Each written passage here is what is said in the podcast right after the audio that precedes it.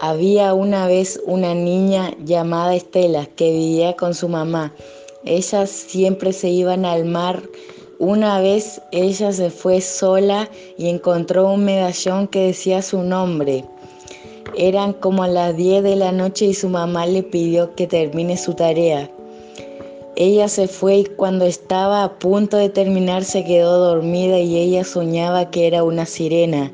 A la mañana siguiente volvió al mar y cuando se acercó al mar se dio cuenta que su medallón brillaba. Se metió al mar y se convirtió en una sirena. Podía nadar con peces cuando se sumergió más en el fondo. Ella vio unos libros, después se durmió arriba de los libros. Cuando se despertó se dio cuenta que todo era un sueño. Fin.